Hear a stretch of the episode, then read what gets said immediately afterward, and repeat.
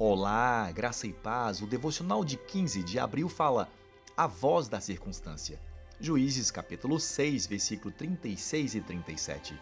E Gideão disse a Deus: Quero saber se vais libertar Israel por meu intermédio, como prometeste.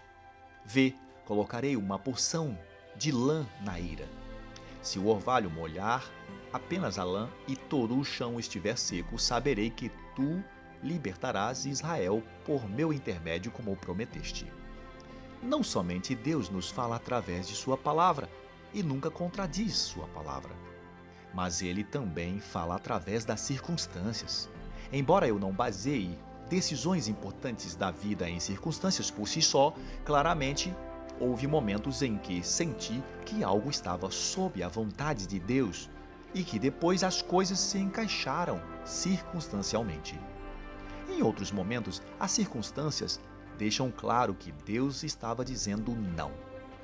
Um exemplo clássico que Deus fala através das circunstâncias foi quando Deus falou a Gideão, o qual lançou sua lã no chão, pedindo a Deus para confirmar a sua palavra. Certamente, Jonas teve a mensagem certa quando Deus lhe trouxe uma parada abrupta em sua viagem e ele se viu na barriga de um peixe muito grande. Claro que, como parte desse processo, Deus nos fala através das pessoas.